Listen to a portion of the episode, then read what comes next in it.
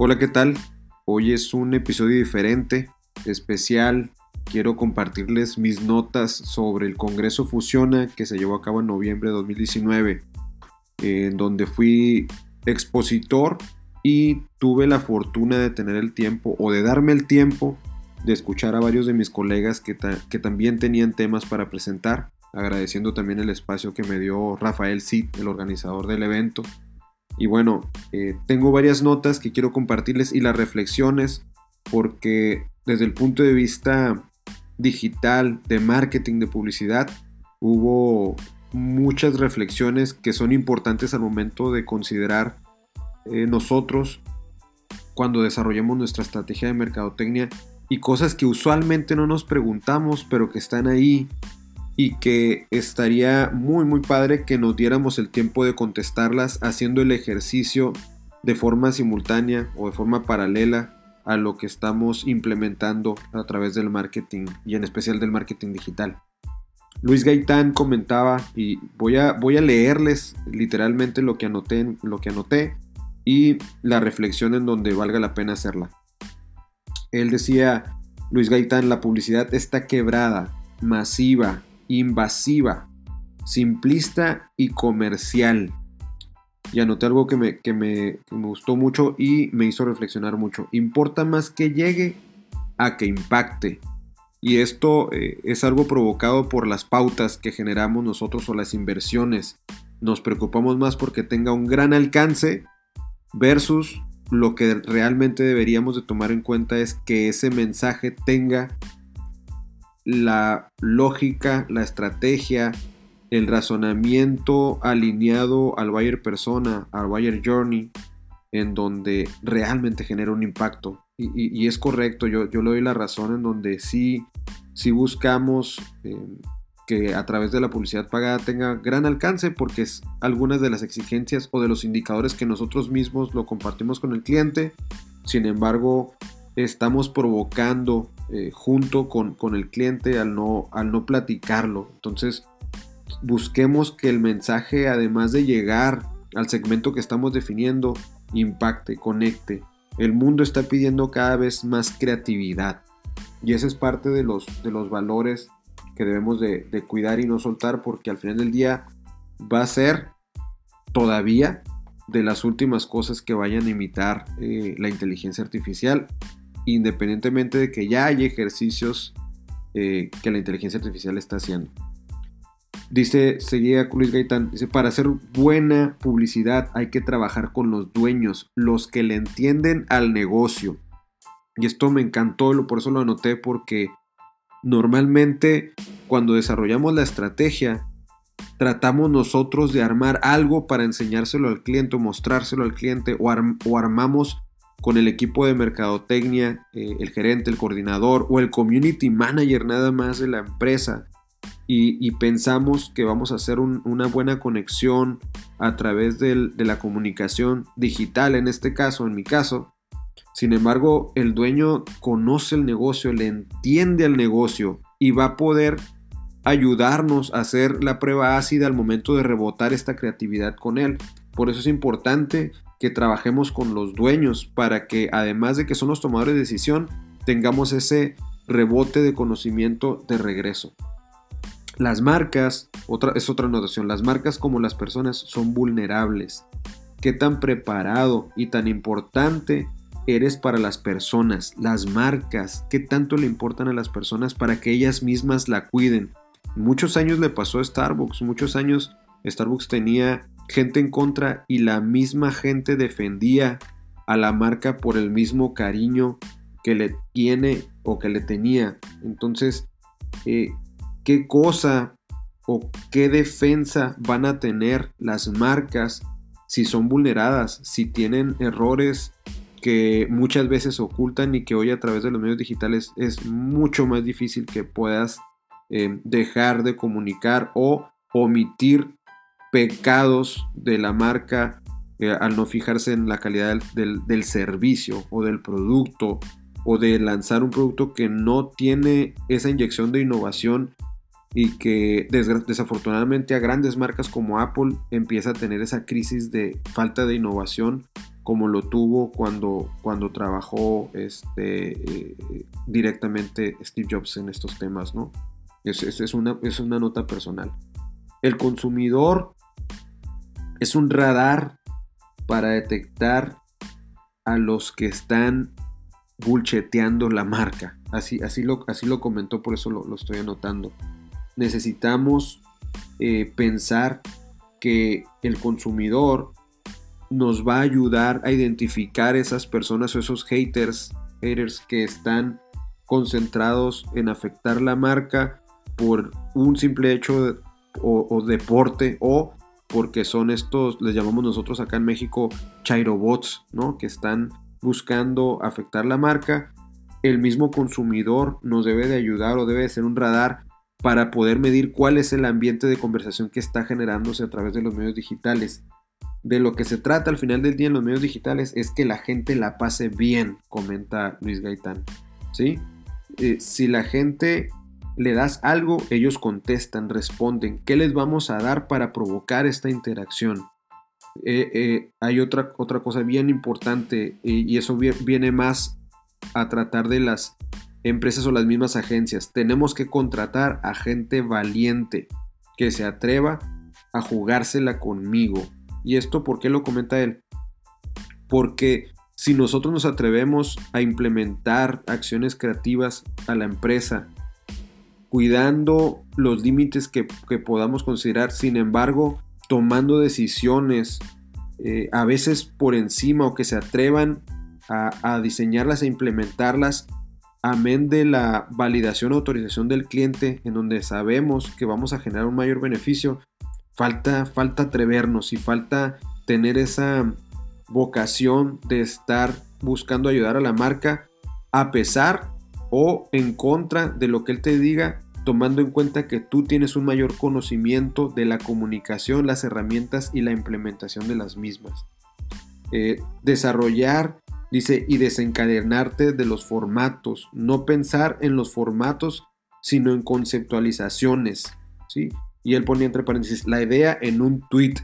¿Cómo le hacemos para transmitir lo que queremos transmitir con poco, con poca texto o una idea muy clara? Por eso él ponía la idea en un tweet para poder conectar sin interrumpir con demasiada historia o demasiada em, redacción en un mensaje que al final del día decimos todo y nada. También se mencionaba que eh, algunos de nosotros hemos escuchado que el medio es el mensaje, pero en este caso con el tema digital, él decía, el usuario es el mensaje. El usuario, la persona, es la que transmite el mensaje, lo comparte, lo discute, lo destroza o lo aporta.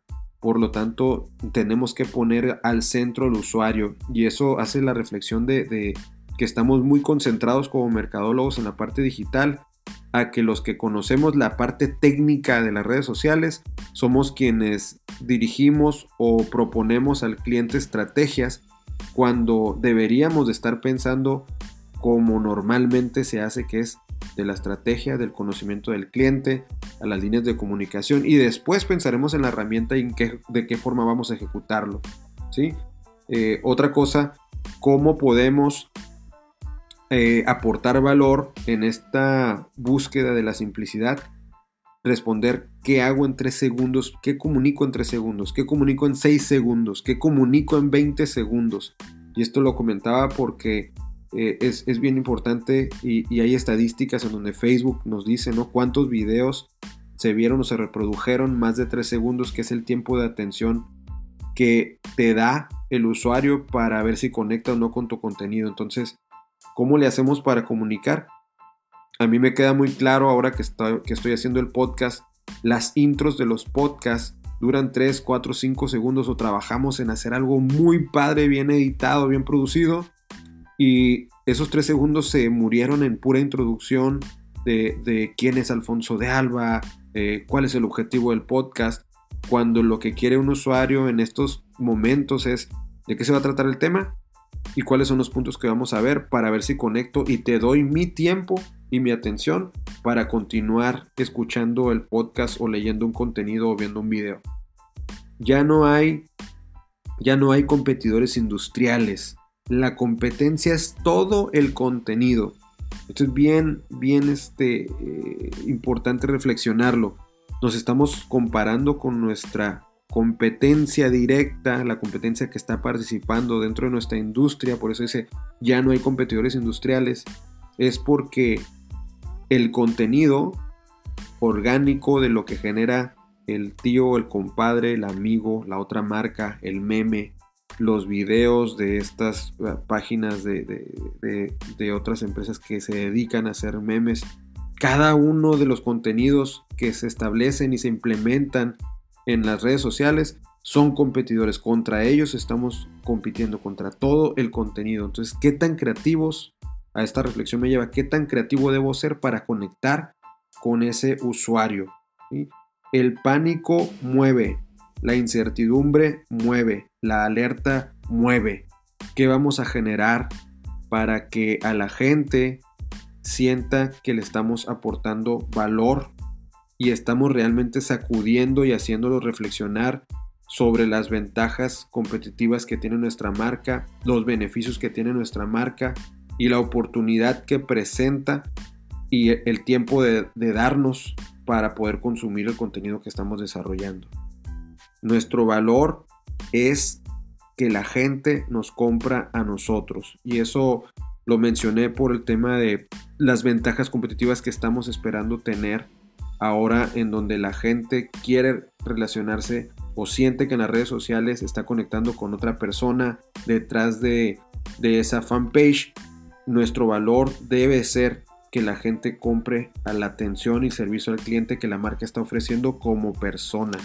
Entonces es, es sumamente importante, ¿no? El tema de la creatividad y el tema del medio son dos cosas muy distintas. Estamos pensando en desarrollar contenidos para Facebook, para Instagram, para TikTok, para YouTube, pero debemos de, basarnos en un gran mensaje primero, a quién, con quién vamos a conectar, a quién le queremos conectar y qué le queremos comunicar. Pues ese es, parte de, los, de la plática o de la charla que dio Luis Gaitán. Hay, hay muchos elementos rescatables. Otro, otro de ellos que, presentó que me, que me gustó mucho anoté algunas partes de, la presentación, John Black.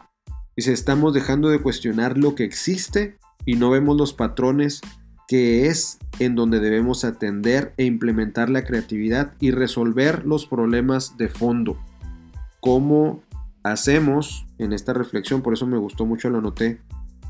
Debemos cuestionar e identificar esos patrones para poder realmente resolver o ayudarle a aclarar esa duda, incertidumbre que tiene el usuario a través del contenido que las marcas están desarrollando.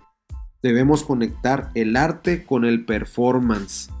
Cómo implementamos esta parte creativa en los resultados y en los indicadores que estamos diseñando o asignando o identificando en las campañas digitales, en las campañas de, marketing.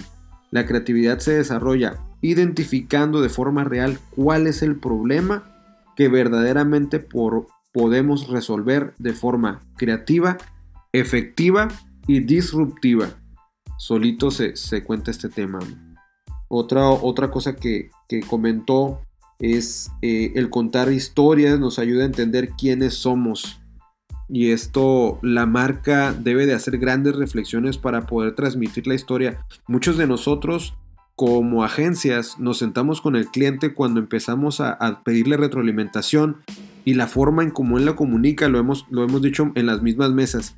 ¿Cómo me gustaría o, o mi meta sería esta plática que tuve contigo en donde con toda la pasión me explicaste cuáles eran las ventajas competitivas de tu producto? Tengo que replicarlo para que no solamente yo lo escuche, sino mil, dos mil, cinco mil, cien mil personas de viva voz pueda puedan a través de los mensajes transmitir justo lo que el cliente nos lo dice con tanta pasión en esta junta de retroalimentación. Necesitamos llevar esa historia afuera porque el dueño del negocio, el, el gerente, el director general, tienen mucho de este ADN y vale la pena buscar traducirlo o comunicarlo para que la gente pueda conectar con esa historia. Las historias nos ayudan a conectar momentos que provocan emociones y acuérdense que la emoción nos lleva a la acción y, estructura una serie de elementos. El primero, la intro, que, que descuadre la intro, que llame la atención, que sea una, una, lo ponía John, que sea una, una intro matona, ¿no? Killer, ponía, ponía ahí una intro que realmente jale. Contextualiza, ese es el segundo punto. Establezcamos cuál es la historia que queremos contar. El tercer punto, cómo generas un drama, un conflicto para levantar la energía al momento que estás redactando y hagamos un cierre que haga seguir que haga seguirte y cambie el script para que se quede con ganas de seguir consumiendo el contenido que tienes de valor. Los clientes son los que debemos cuidar y estar honrados al trabajar con quien quiere trabajar. ¿A qué se refería con esto o qué interpreté yo de esto? Que necesitamos pensar y ser agradecidos con el cliente. Necesitamos pensar que está confiando él su marca en nosotros, algo que tiene muchísimo valor para el dueño de la empresa y está dejando en nuestras manos, en nuestras mentes, ese, ese ADN que le costó tantos años construir, formar. Eh, es importante que si estamos, imagínense, algunas otras reflexiones de, de, las, de las conferencias. Estamos prendiendo el celular en promedio 250 veces al día. Muchos de los clientes preguntan, ¿cuántas veces publico? Y, aquí hacían ellos la, analogía en, una de las conferencias. Si estoy prendiendo el celular 250, 250 veces al día, ¿cuántas veces publicamos 250 posts al día para estar presentes cada que el usuario prende el celular? Eso sería este, eh, insane, ¿no? Sería de locura. Pero eh, lo que quiere decir o lo que quiso eh, decir con esta analogía es, necesitamos estar presentes en todo momento. O en los tiempos en, lo que él, en los que él está buscando el contenido o la forma en donde nuestros contenidos tienen la suficiente atracción y segmentación ideal para que el mensaje esté llegando por lo menos una de esas 250 veces en donde el usuario prende su celular para ver qué está pasando. Necesitamos eh, generar y también no todos tenemos esa facilidad creativa, pero existe tanto contenido que también tenemos que tener una maestría en curar el contenido. Busquemos entonces cómo podemos desarrollar esas ideas y identificar dentro de otros escritos, dentro de, otros, de los libros, de lo que hay en Internet, cómo puedo eh, tropicalizarlo a mi marca y poder implementarlo. Las cosas importantes otra vez están en los primeros tres segundos. ¿Qué le voy a comunicar al usuario para que él pueda seguir atento a lo que quiero comunicarle? Entonces son algunas de las reflexiones, ya les estaré eh, compartiendo más. Eh, no quise dejar de, hacerlo porque muchas de estas eh, reflexiones o anotaciones que uno hace en los congresos se quedan en el cuaderno y nunca más los volvemos a sacar. Mi idea era platicárselos que tengan pluma, papel también a la mano y o este, puedan analizarlo al momento de desarrollar la estrategia y tomen estos puntos que a mí se me hicieron de muchísima relevancia al momento de establecer una, una táctica o una estrategia de marketing y en mi caso, eh, qué mejor sería que fuera de marketing digital. Muchísimas gracias, encuentren mis redes sociales como Alfonso Alba Digital, eh, mándenme inbox, compartan los temas que quieran que discutamos. Nos vemos mañana para el siguiente episodio. Saludos.